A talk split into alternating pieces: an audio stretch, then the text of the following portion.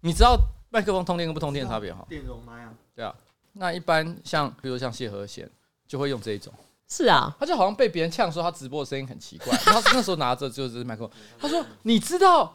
我现在拿的是什么麦克风吗？这、嗯、是专业录音室、专业歌手在用的麦克风。他们讲，可能那一支时候只要两千多块。他说：“你去查一下它的价钱好不好？Shure S M 五八怎样怎样怎样怎样。”他讲了一堆。S M 五八是录那个练团式给大家随便摔的那一种。对，大概两千多块。然后后来因为因为这个，因为他这个，因为他那天有点 key 拱，然后那边讲了一大串，就是讲说他的麦克风有多好。但是因为他只是讲 S M 八而已，所以后来有有些人会把它拿出来传来笑。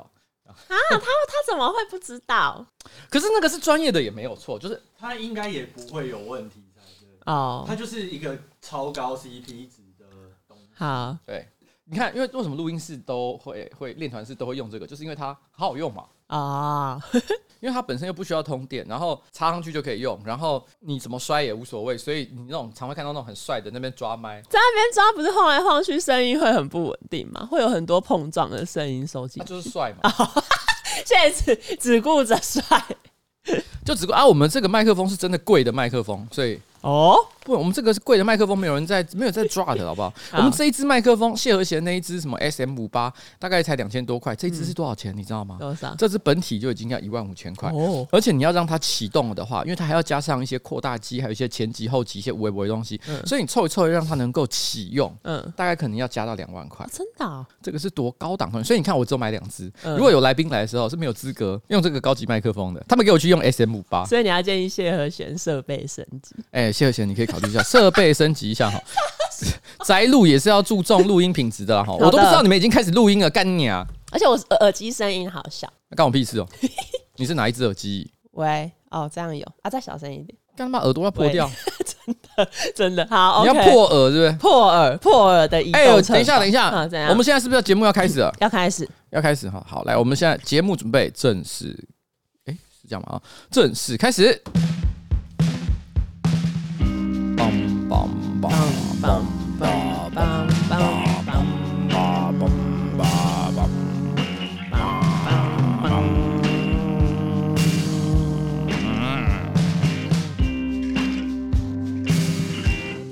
哎，大家好，我是上班不要看的呱吉 AK，特别是袁秋一姐在我旁边是我可爱的小助理彩玲。耶，我们今天是要讲我们的新资料夹 Number One O Nine，呀，一零九。一零九，为什么我这边写的标题是大明星？大明星，因为昨天有一个，哎、欸，是快递还是外送员，反正他来公司，然后你去帮人家开门嘛，然后人家一看到你就说，哎、欸，大明星，然后我在里面听，我就噗嗤一笑，我想说这个很意图令人尴尬。哎、欸，我我。这这真的是题外话，其实真的是题外话。哎，我我们现在慢慢把它飞奥一下啊。你知道，就是我前阵子，因为我刚搬新家嘛，那前阵子我有去 PC Home，就是买了一些可能电子啊、微博的一些产品。然后后来就有快递员啊，我想起来那天他拿什么？他那天拿的是猫砂，因为猫砂很重，然后我家在四楼，而且是没有电梯的，所以他他要扛上来，所以他起先先小抱怨了一下，就说：“哎，这东西真的很重。”嗯，我内心是有一点不好意思啊。我那时候不在，应该说我没有不在，我在房间里面。啊，是我老婆去拿的。他说：“哦，那很重。”哎，怎样的，但他突然间说了一句话，因为我们门是打开的嘛，他从门缝里面稍微看到了一下我家里面的配置，是，等下眼力太好了吧？对，他他就说这是瓜吉家，那个就是直播的地方，他好厉害哦，他乐不可支哎。注意力很强，对我老婆说怎么办？你被认出来，我说迟早会被看到的，这也没什么关系、呃、啊，人家也不是什么坏人，就没差、啊。对啊，哎、欸，但你有看到前几天我传在群组那一个吗？哪一个？有一个听众他订外送，然后因为不是呃有一些外送 app，你可以点开看外送员写说哦，我我为什么要提供这个服务啊？OK，然后然后那个听众就看到那一个外送员他我提供外送服务的原因是写，请问瓜吉订九公里的餐还问多久到？还买一大堆还不买袋子还放五楼还住鬼地方还不准按电铃。电话不接，讯息也不回，请问是混蛋吗？那他是混蛋吗？是吧？因为电话不接，按电铃也不回啊。那那你知道人家怎样？那真的就是雷啦。对啊，就是雷暴啊！啊，我跟你讲哈，作为客人哈，也不是消费者就一定是最大。对，有的时候还是要体谅一下大家彼此的状况。没错。那买猫砂呢，就不要叫人家扛私。对不起，我真的是抱歉了哈。因为因为真的是需要猫砂，我家猫猫大便没地方了。然后谢谢你拯救了我家猫猫的屁股。OK，好，谢谢啊。好。啊，等下我要哈啾一下。哎，就嗯，好，继续。好，那接下来要上周星座运势吗？对，上周星座运势。哎、欸，我先坦白讲一件事，嗯，我没有适合的上周星座运势，但我有一个小故事，我觉得，我有点过敏。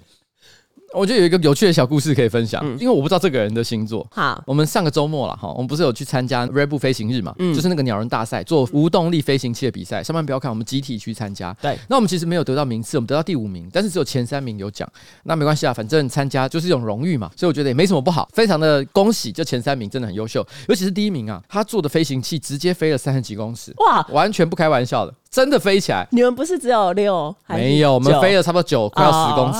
我们也算是有飞到的。嗯，那对方飞了三十几公尺。他是莱特兄弟哎。对，他是 真的真的，大家可以去看一下他飞行的画面。来，但我讲的不是他，我讲的是第二名，因为第一二三名其实都有奖。第一名好像可能是给个几万块钱，十万块、二十万之类的。那第二名呢，给的是让你去航空公司还是中华民国军队的飞行模拟器的模拟飞行体验哦。而因为这个其实也是一般人很少体验到的一件事情，所以也蛮棒的。但是你知道吗？第二名得奖队伍是中华民国空军的飞官 组合的队伍，他们得到的奖品就是回去上班。而且回去上班还不是开真正的飞机，也只是开模拟，直接没有要兑换。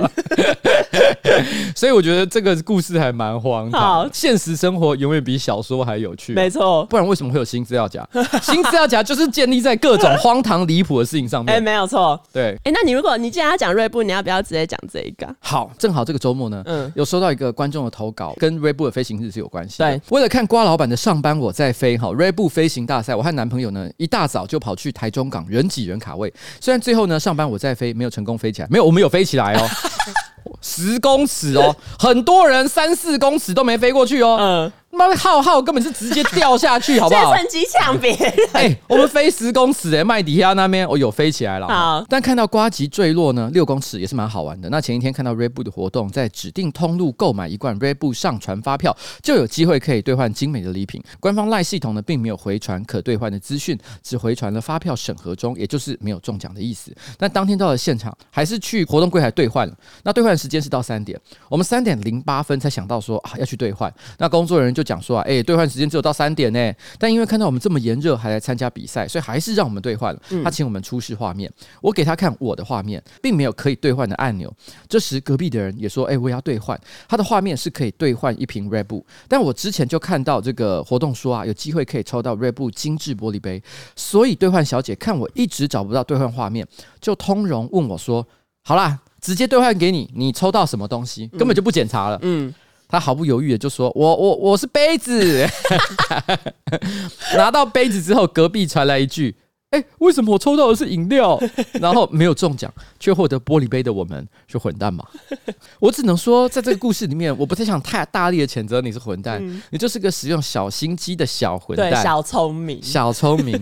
但是呢，在这个故事里面有一个天使，那个天使就是那个兑换人员，啊、他相信他第一个，你超过时间了，但他也没有刁难，没错。然后呢，你找不出你的兑换画面，他仍然选选择相信人性说，说 OK 啦，你要什么我拿给你，没错。所以我希望在你耍这个小心。机的同时呢，感谢一下服务人员的伟大。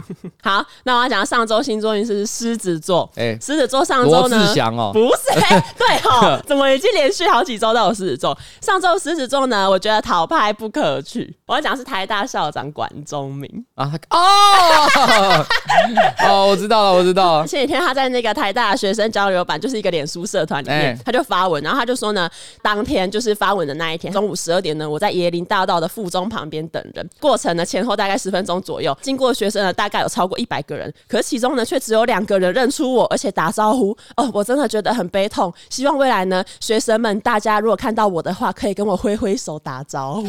管中敏毕竟之前呢，其实在社会上也有一定程度的知名度，所以他可能因此对自己产生了一点小小的期待，就是说我是个大家都认识的人。没错，没错。你知道吗？其实我也算是一个网红，我也有点社会知名度。你是大明星，但是我今天如果去酒吧或者是一个任何一个地方吃饭喝酒，bartender 没有认出我，嗯，哦，我也不会因此觉得说，哎，真是一群外行人。对啊，谁会这样啊？而且因为就是这不是管中敏第一次在那一个社团里面发文，去年十二月他也有在里面发文，他那个文章里面就抱怨说，哦，我平常在学校里面走来走去，路上都没有人理我啊，我如果知道来这个班上会有这么多人跟我打招呼，我早就来了。他一直努力的想要跟学生拉近距离，所以那个社团呢，基本上就是他心里面最温暖的同温层。我觉得是，然后就是让他就是取暖的地方。但是其实他这一次在里面就是发文逃拍，然后因为台大好像最近就是校内的网络宿舍网络有一点问题，一大堆学生就在下面会说：“哦，你与其有空在那边发文，不如赶快去修网络啊！网络都断了几天了，怎么还没好？”就意外造成反效果。对，就跟大家分享一下这个讨拍的故事。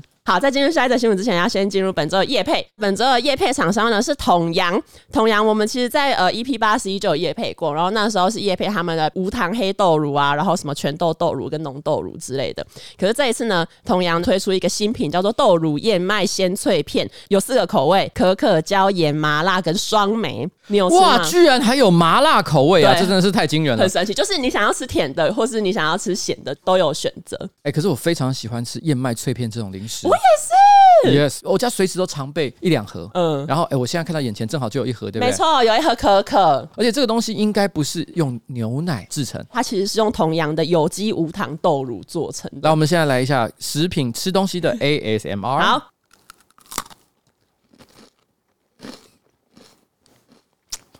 ，Holy shit，嗯，甜度恰到好处，口感非常的酥脆，没错。然后呢，没有那种粘牙的感觉，因为有一些这种呃燕麦脆片，就燕麦棒，它会很黏，它会很黏，可能是为了它要把它就是聚合在一起啊，使用的一些材料，嗯，导致吃的时候会有一种粘牙感，让人觉得不太舒服。没错，但是这个完全不会，完全不会，有够好吃的，真的。你除了单吃之外，你甚至于觉得说把它泡在豆浆或牛奶当中，一定也是非常的恰当。我昨天回去就直接把同样的双莓脆片直接把它捏碎，然后丢到牛奶里面，这样配着吃，超好吃。但是你知道配牛奶吃不是最好的做法，嗯、你要跟统阳豆浆配在一起，健康又好吃又富含蛋白质，没错，对不对？而且呢，这个统阳的豆乳燕麦鲜脆片呢，它没有很甜，它用的其实是短链低聚果寡糖，用白话来说，它其实就是有甜味的膳食纤维，比起一般的零食，呃，用的糖比较少，也更健康。这样，而且呢，这种燕麦的东西，你通常吃了，第一，你除了满足口腹之欲之外，第二，你就是想要有饱足感嘛。所以呢，嗯、这一个零食呢，就是如果你可能比如说下午上班上到一半，你很饿，可是你又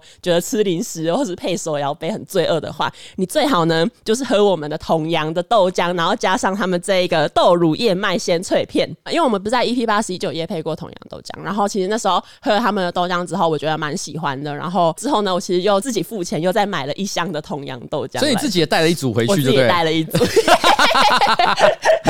然后除了这个豆浆之外，我也有买他们的银耳，因为银耳就是一个你有时候就是想吃一点比较甜的东西，然后可是银耳就是它有一点点甜，又不会太甜，然后热量又很低，所以它其实也是一个下午茶蛮好的零食。这样，所以九月二十三号呢到十月十六号，你只要结账的时候输入 F R O G G Y Froggy 小写哈，全馆饮品不包含脆片，脆片直接开优惠组哈，不限金额八二折。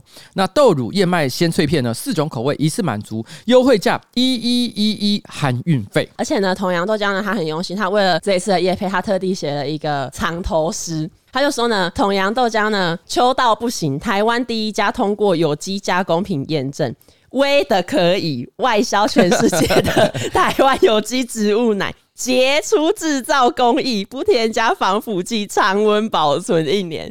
然后这三句话的开头加在一起就是邱威杰，邱威杰，好用心哦，好用心。统阳豆浆还有统阳这次出的豆乳燕麦鲜脆片，真的是非常的棒了哈！我自己吃的也是很喜欢。谢谢我们的干爹统阳，耶！那接下来呢，进入到我们本周的第一则新闻。第一则新闻呢，就是上个礼拜其实有一些听众有传到你的脸书粉专。新闻标标题是写说，西洋棋棋是因为在屁股塞钢珠作弊，赢得这个棋赛。这样，其实这故事大家都只是很简单的，就只知道一个事情，就是哦，听说有西洋骑士呢，把一个钢塞了哈，塞在自己的屁眼里面，嗯、然后呢，透过什么电子仪器，还有那个震动哈，来获得资讯，赢得棋赛。很多人就只知道这里，但其实这故事超级复杂的，超级复杂。如果你真的去研究国外外电新闻的话，发现哇靠，资讯量会太大。对，我跟你讲，这是直接拍电影的等级。真的，嗯，到底发生什么事情？其实就是在今年的九月十号，有一个十九岁的西洋棋手，他叫汉斯，他在一场那个西洋棋比赛里面呢，打败了世界冠军卡尔森。嗯、卡尔森他其实之前有得过什么呃世界西洋棋的冠军，得过五次，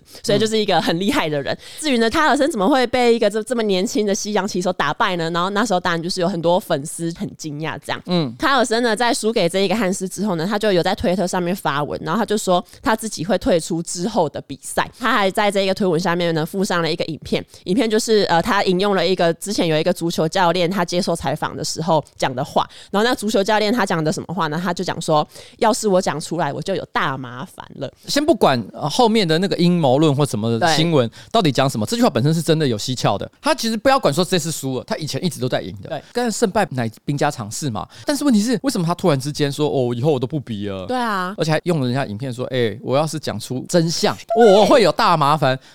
这铁定背后有故事，但是故事到底是什么呢？好，很多网友就觉得呢，他这样讲呢，是不是因为背后有什么卡尔森不能说的事情？那会不会其实呢，他就是想要讲说汉斯是靠着作弊赢得比赛，可是不敢讲呢？嗯，那至于汉斯呢，他其实以前就有承认过，就是他年轻的时候，在一个知名的西洋棋网站叫 Chess.com，他说他以前年轻的时候就是有在这个网站中的游戏作弊，可是因为之后他也是直接承认，因为他觉得他之后不想要再犯这个错。哎、欸，当初作弊也让他。自食恶果，比如说之后他无法再当实况主，因为你可能就是信用破产这样，嗯，也放弃参加任何比赛，然后他也失去了很多朋友，所以他之后呢就是改过自新，每天就是练习十二小时的吸氧期，然后一年参加好多比赛，他想要踏实的精进自己的棋艺。这一次呢，他被网友怀疑说是不是作弊，汉斯就是说他真的没有，他相信自己是清白的。至于汉斯是靠着什么钢珠震动作弊赢得比赛，新闻是怎么来的？嗯，其实就是因为在卡尔森退赛之后，有很多比如说 Twitch 的。实况主啊，YouTuber 啊，都在猜测汉斯为什么赢得比赛，然后卡尔森到底想要讲什么？一开始呢，是在一个 Twitch 的直播间，有网友呢就留言说：“哦，那个汉斯会不会是哦屁股里面有塞东西，然后靠着那一个信号来赢得比赛啊？”所以呢，这其实一开始只是一个直播间的玩笑话，然后后来呢，就是有德国媒体把它写成了一篇报道，之后呢，又有 Reddit 的网友呢引用了这一篇报道，把这个猜测又延伸成一个完整的故事。以下都是他的猜测而已，他就。说其实一开始呢是卡尔森作弊，卡尔森的屁股里面呢一直都有塞钢塞，而且在过去的十年中呢，卡尔森就是因为用屁股里面的钢塞才可以赢得这么多的比赛。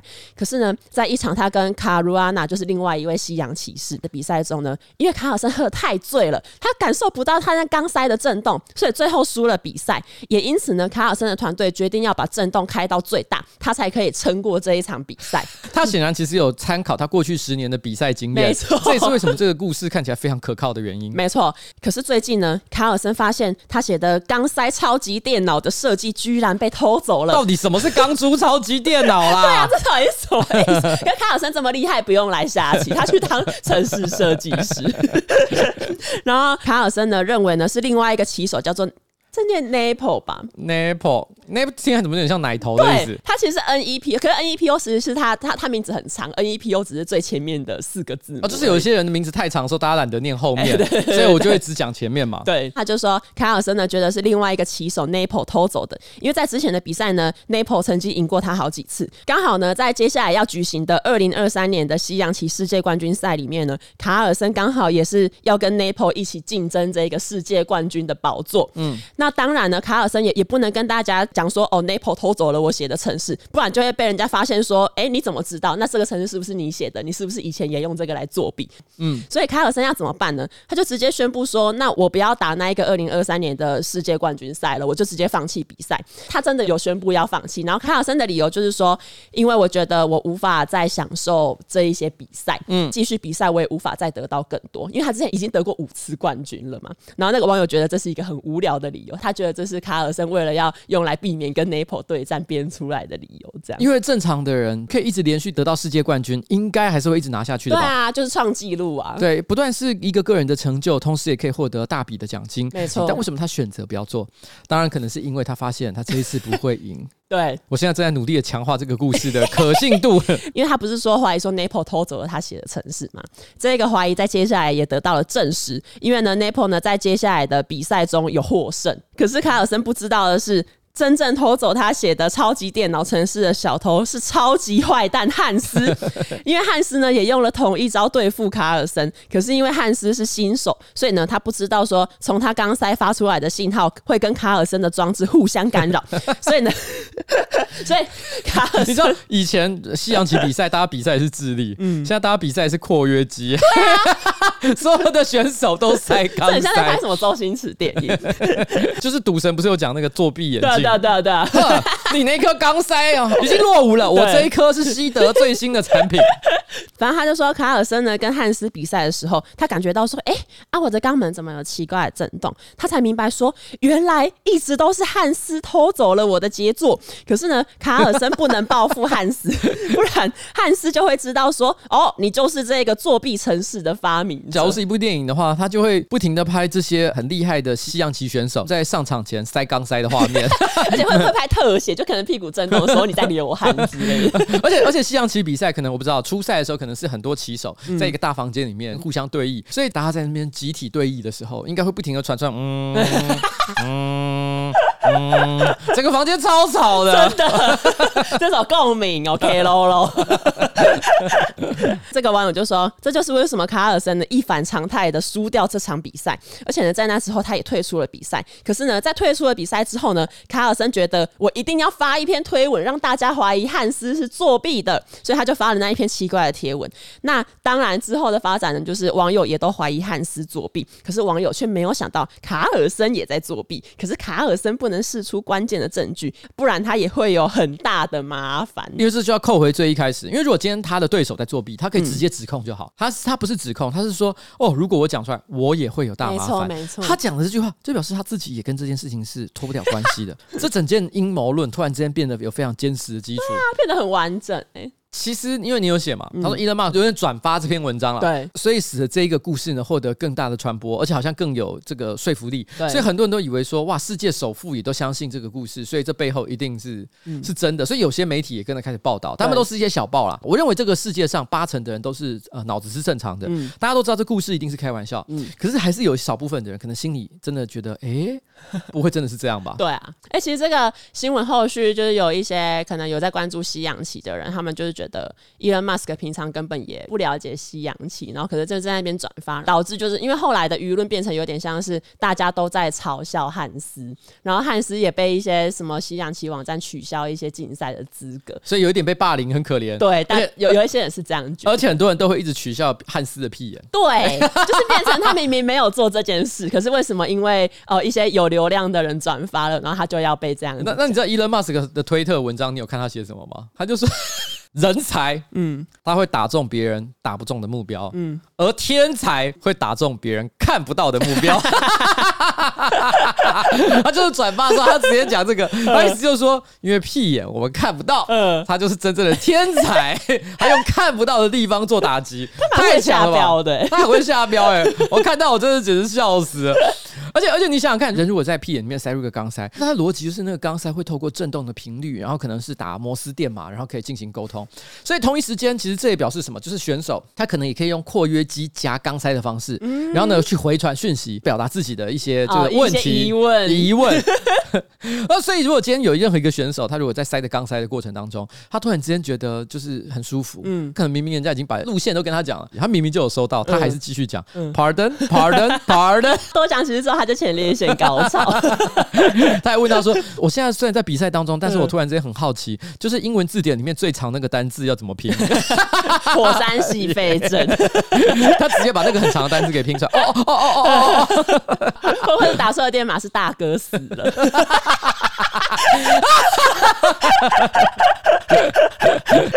这个这其实实真的是太荒唐。可是说真的哈，因为我们前面有讲过一件事，现实生活呢，有的时候比小说还要离奇。所以我个人啊，内心还是保留百分之一的可能性。嗯。这故事其实是真的啊，他被讲出来，因为太荒唐，没有人相信。嗯、汉斯在那边捏了一把冷汗，嗯、心里想说：“哎呦喂啊！” 汉斯还想说：“啊，这个钢塞我要怎么处理？” 还想说是要丢掉还是要烧掉？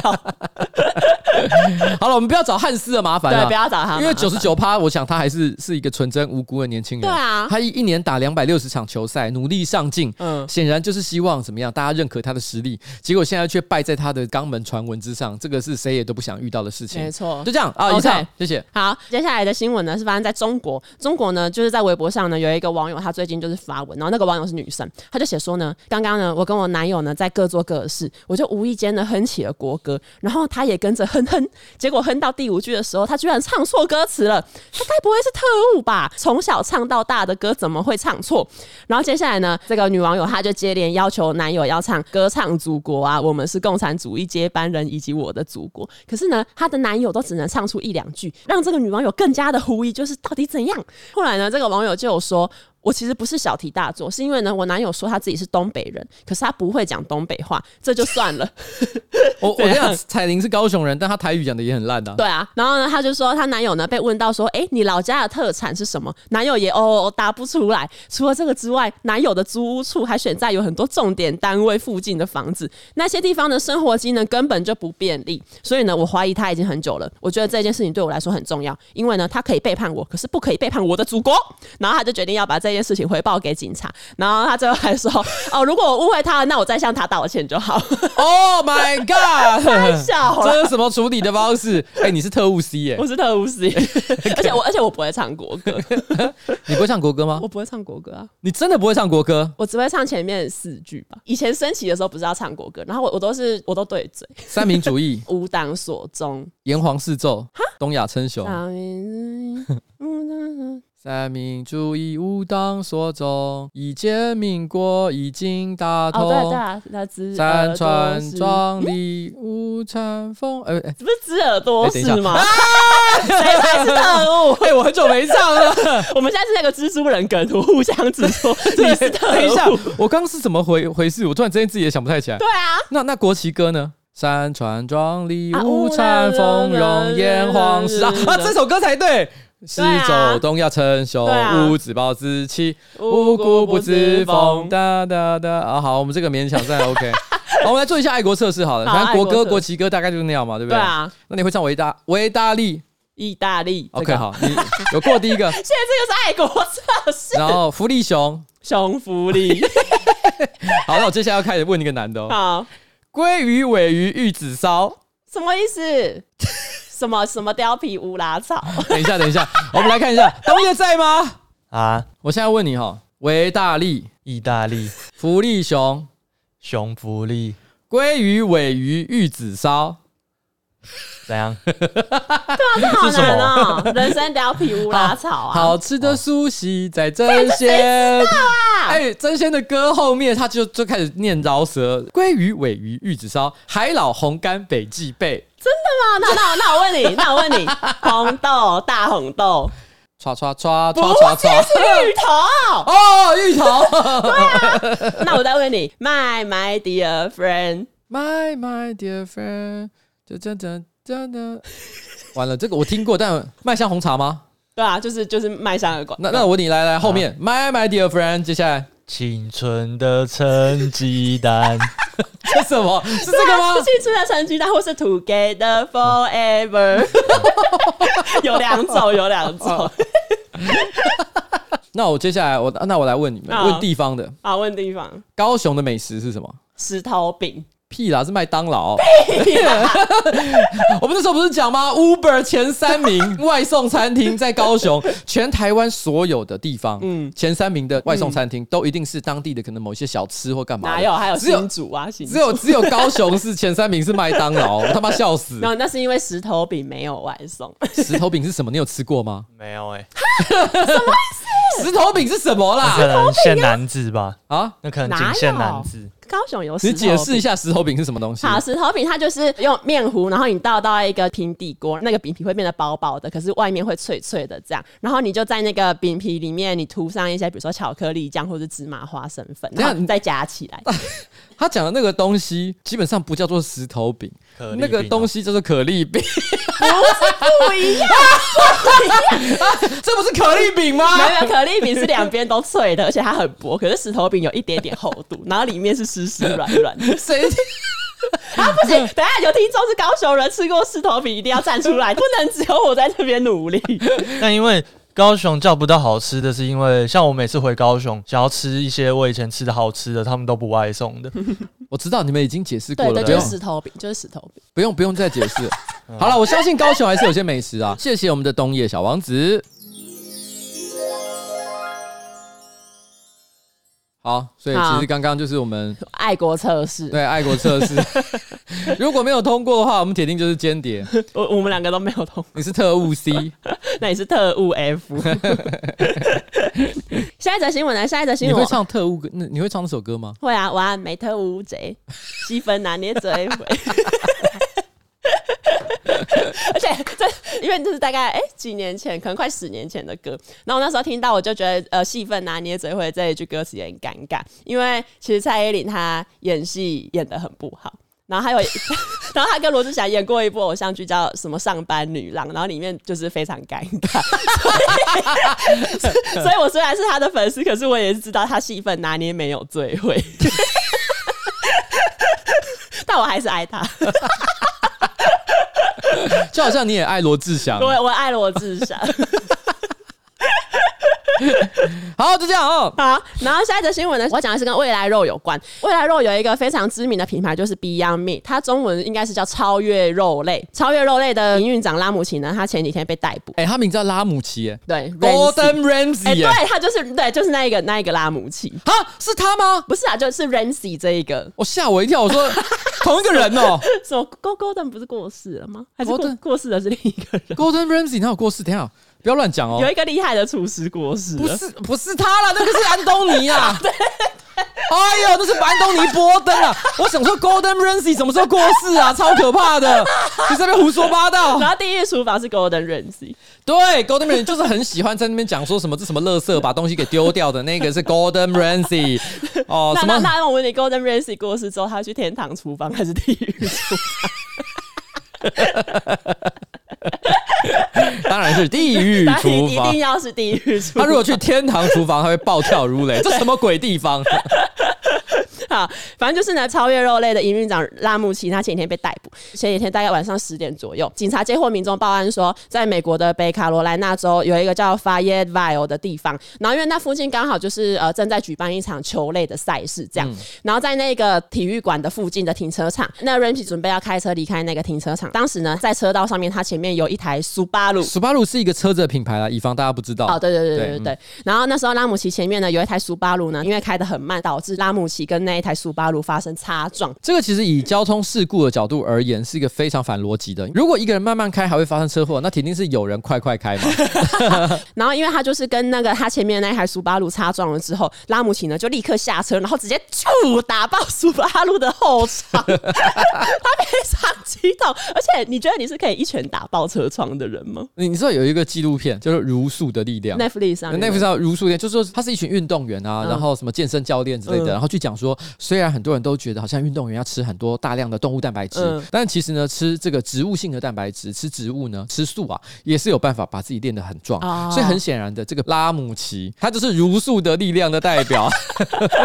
反而拉姆奇呢，不仅打爆苏巴鲁的后窗，他在打爆人家后窗之后呢，苏巴鲁的车主当然是超级生气，他也下车呢跟拉姆奇理论。可是呢，拉姆奇呢却立刻抓着那一个车主，然后把他拉近，然后开始揍那一个苏巴鲁的车主。除了这个之外，拉姆奇呢还咬人家的鼻子，他还撕破人家鼻尖上的那个肉，我觉得他是吃太多的 Beyond Meat，他想要真正的 meat，他，他想要真正的 meat。然后后来呢，就是拉姆奇呢，甚至还威胁说要杀死那一个苏巴鲁的车主。我不知道为什么，只是一个小小的擦撞会有这么多的情绪被引发。我觉得拉姆奇情绪太多。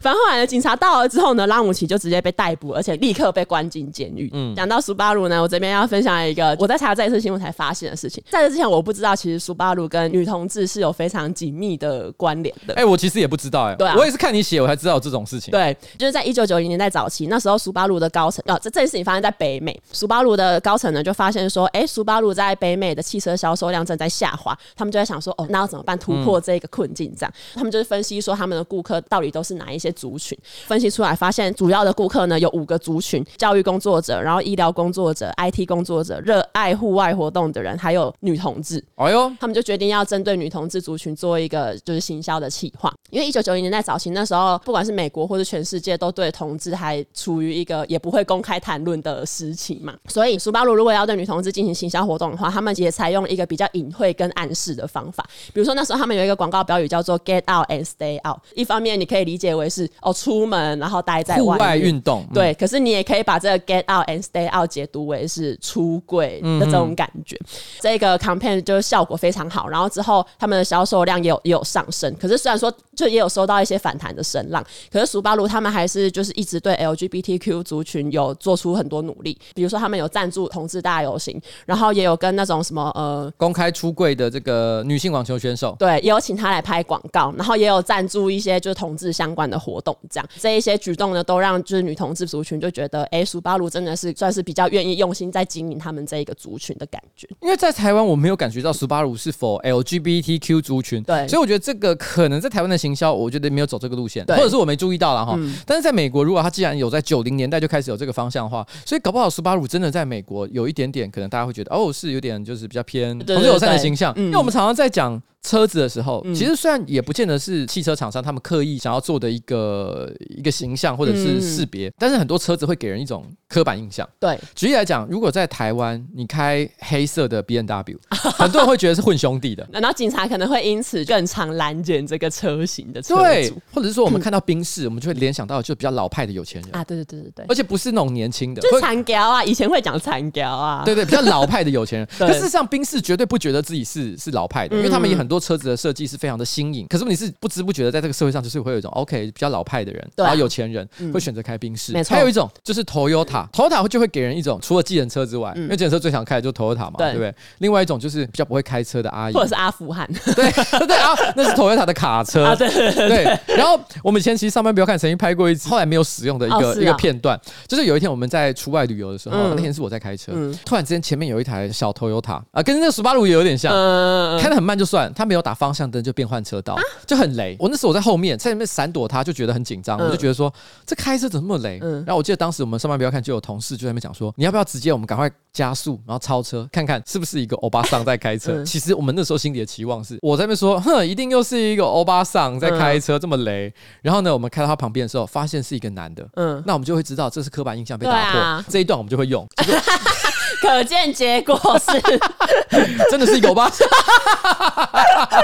因为这等于是我们又在又在强化这个，对，强化这个刻板印象。我觉得，哎，这不能用啊，这不能用。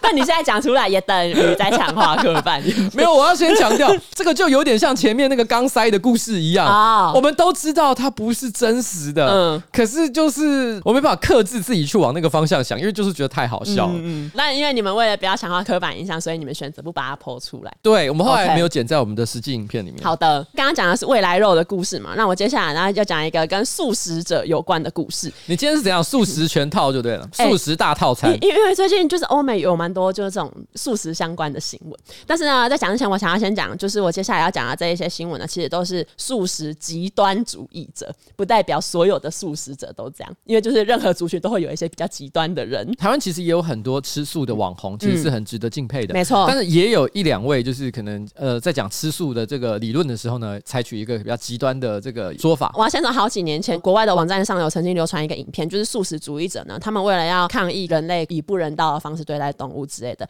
他们会跑进去超市里面，在超市的肉品柜上面呢放玫瑰，为了要悼念这一些逝去的动物。哎、欸，你知道你知道我上一次啊，在那个植物上面放植物是什么时候吗？在植物上面放植物，不在肉上面放一片植物是什么时候啊？等一下，我想一下，在肉上面放植物、哦，就是我前天去吃韩式烧肉的时候。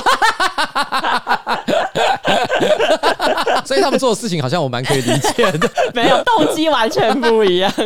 这个影片它好几年前在网络上流传，可是最近呢又重新在推特上面被广传。我猜测是因为跟一些反对畜牧业的团体以及支持素食的团体，他们最近就是在国外有一些抗议活动有关。哎，这个要稍微谈一下，就是说素食主义跟反对畜牧业其实是两个不同的主张。反对畜牧业的人不见得反对吃肉，对，他可能只是觉得说畜牧业对环境的污染太大，所以他认为其实有其他更加对环境友善的做法。没错，对，嗯，从九月初开始吧，国外有一个团体叫动物颠覆 （Animal Rebellion），它其实是一个呢由志愿组组成的大型社会运动团体。他们是以公民不服从的方式来要求政府终止畜牧业以及渔业。他们希望呢可以打造一个永续而且公正的植食系统，就是植物食用的系统。对，植物性食品系统。九月初呢，英国的动物颠覆它就有发起一个抗议活动，他们分别前往两个鲜乳品牌，一个是 Mueller，一个是 Arla Foods 的工厂示威以及静坐，然后他们就是要要求这些牛奶厂商呢，要立刻把他们生产流程跟生产的原料要过渡到以植物为基础的食品。他们抗议的手段呢，除了就是直接闯进工厂，然后打扰员工工作之外，他们还直接爬上运送鲜奶的货车的车顶，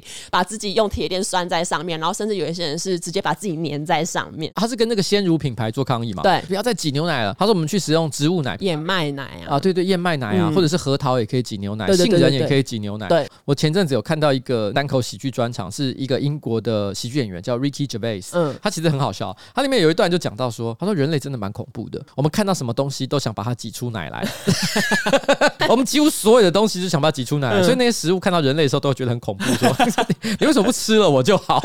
植物瑟瑟发抖，想说你还要我怎样？我觉得食用植物奶这件事情其实本身也是相当不错，因为植物奶也有它的营养价值，对环境的压力来说也比较小。嗯、但是问题是呢，它不表示对人体百分之一百就一定是最健康的形式，嗯嗯、所以大家还是要去看自己的需求啦。没错好，大概是这样。那动物颠覆说为什么他们要这样做？是因为他们其实在今年八月的时候就有写信给唐宁街，希望政府呢可以协助农业以及渔业过渡到植物性食品系统，然后一起保护未来的世代。然后他们在信里面还警告唐宁街说，如果我们的要求没有进展的话，我们就会发起破坏性的抗议活动。唐宁街其实就是英国的专政府啦。对，你这样这样解释。可是唐宁街就是都没有回复嘛，所以他们这一次就发起了这一个运动，想要暂停乳制品继续被输送到超市，因为他们觉得政府一直把纳税人缴的数十亿的英镑投入到那一些有毒啊，还会对地球制造污染的产业，比如说畜牧业这一类的产业呢，其实正在把我们居住的这个地球推向崩溃的边缘。但我觉得我自己也有一个小疑问了，好，就是。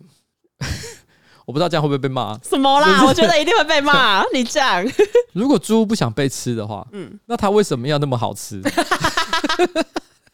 像比如说蟑螂就很不好吃啊，蟑螂很不好吃，蟑螂很不好吃，所以没有人想要吃。可是猪就很好吃啊，猪好好吃哦。油脂这么肥厚，嗯，然后走在路上屁股摇来摇去，哦、看起来就很可口的样子对，很 sexy。所以，我们当然是想要把它捕获来吃。嗯，是谁叫它生的这么好吃？这一切都是它的错啊！完了，我觉得你会被极端素食主义者泼油 我是 我是在谴责被害人。谁叫你们就是让人看起来就是这么可口的样子，所以你们才会被我们吃掉。所以这点真的不是我们人类的错。猪猪想说：“我 born this way，为什么要这样？machen. 为什么好像我要被批评？” 好了，不过我讲哦，就是其实关于素食主义者的这个诉求，或者甚至于包含就是说反对畜牧业的这个诉求呢，其实都有他们合理的地方。没错，没错。只是说可能不管是哪一种主张呢，比较极端的一些意见，嗯、或者是手段，有的时候是真的有些问题。对，哦，这个不是社会沟通的做法。我在准备这个题目的时候，我看了一部法国的黑色喜剧电影，然后他那种就在讲说，在法国有一个肉铺，然后肉铺是老板跟老板娘共同经营，有那种极端的素食主义者，他们会去向这一些肉铺泼油漆啊，然后破坏店面之类的，就像这个。刚刚讲的这个新闻的故事一样，对。然后那个老板呢，有一天呢，在开车开到一半，就看到，哎，怎么有一个曾经去他店里面泼油漆的素食者，就是刚好跟在他车附近。其实那个老板一开始只是想要给他一些教训，可能让他吓到之类的，可是不小心把人家弄死。之后他们就想说，啊，要怎么办？然后老婆就说，哦，你看不到尸体，那你你就不算犯罪啊。然后他们就 把那个尸体搬回家，然后把那一个尸体粉碎八段。可是某一天，他不小心把那一个尸体卖给客人，客人回去之后呢，就说，哦，好吃好吃，这是什么肉？然后老板。就说哦，这个这个伊朗猪肉啦，背景是这样子，就是说因为回教徒是不可以吃猪肉的，对对对，伊朗是回教国家嘛，对，所以就说伊朗哪来的猪肉？所以他简单的说，他是讲说伊朗虽然人不吃，他伊朗人虽然不吃猪，嗯，可是他幻想说，搞不好他们其实有还是有猪，对对对，所以只好把这些猪外销出去，对，非常的稀有，所以没想到居然特好吃，特好吃，然后他的肉铺本来没有什么人，然后就一夕之间大排长龙，大家都想要吃伊朗猪，所以这个老板就为了要有足够的供货，他就继续去把一些素食者抓来杀，这样，可能是。因为他们平常的呃饮食是比较健康，然后呢比较有照顾自己的身体，对，所以吃起来就特别的香，对特别的香嫩可口。对对对，这就是我前面讲的理论嘛。谁叫你那么好吃？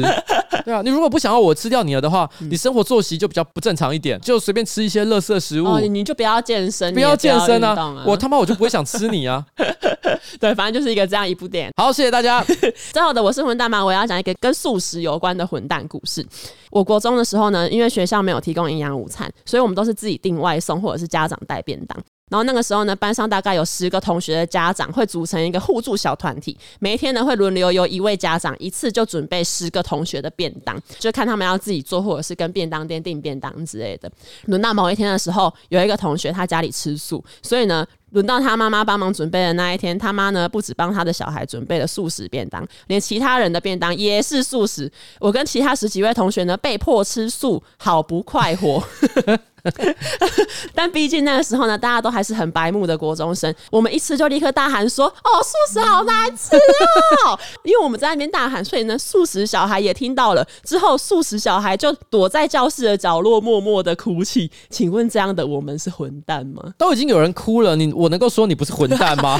可是他可能觉得我也只是讲出就是我我自己的想法。哎，你你换位思考一下啊，这个素食小孩他在这个十人的互助小团体里面，在十天大家轮流的过程当中，有九天他是必须被迫吃肉的啊，他是那个觉得难吃的人。哎，耶！你们其实都只忍耐一天，他要忍耐九天呢。如果今天是在一个成人的世界里面的话，嗯、我们都会尽可能尊重所有人的选择嘛。我觉得这个人与人之间本来就是互相尊重。嗯，你年纪小的时候你不能理解，但我相信现在你应该要懂了，okay, 好不好？所以你自己要知道，当时的你的确是混蛋，但知错能改，善莫大焉。你知道这个投稿的人是谁吗？是谁？是吴东业。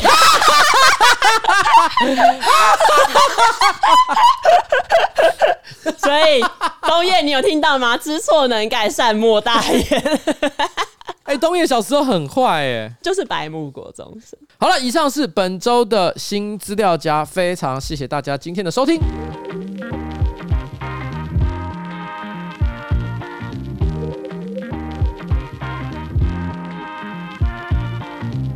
哎，九月二十三号到十月十六号，哈，你只要在结账的时候输入 F R O G G Y Froggy，用小写哦。然后全馆饮品不包含那个脆片哈，脆片直接开你优惠组了哈，不限金额，全部都是八二折哦。那这个豆乳燕麦鲜脆片呢，四种口味一次满足，优惠价一千一百一十一元，含运费，含运费，含运费哈。最后你再吃一块他们的豆乳燕麦鲜脆片，豆乳燕麦鲜脆片，我现在直接吃一口嗯，yum yum，so good，I love it。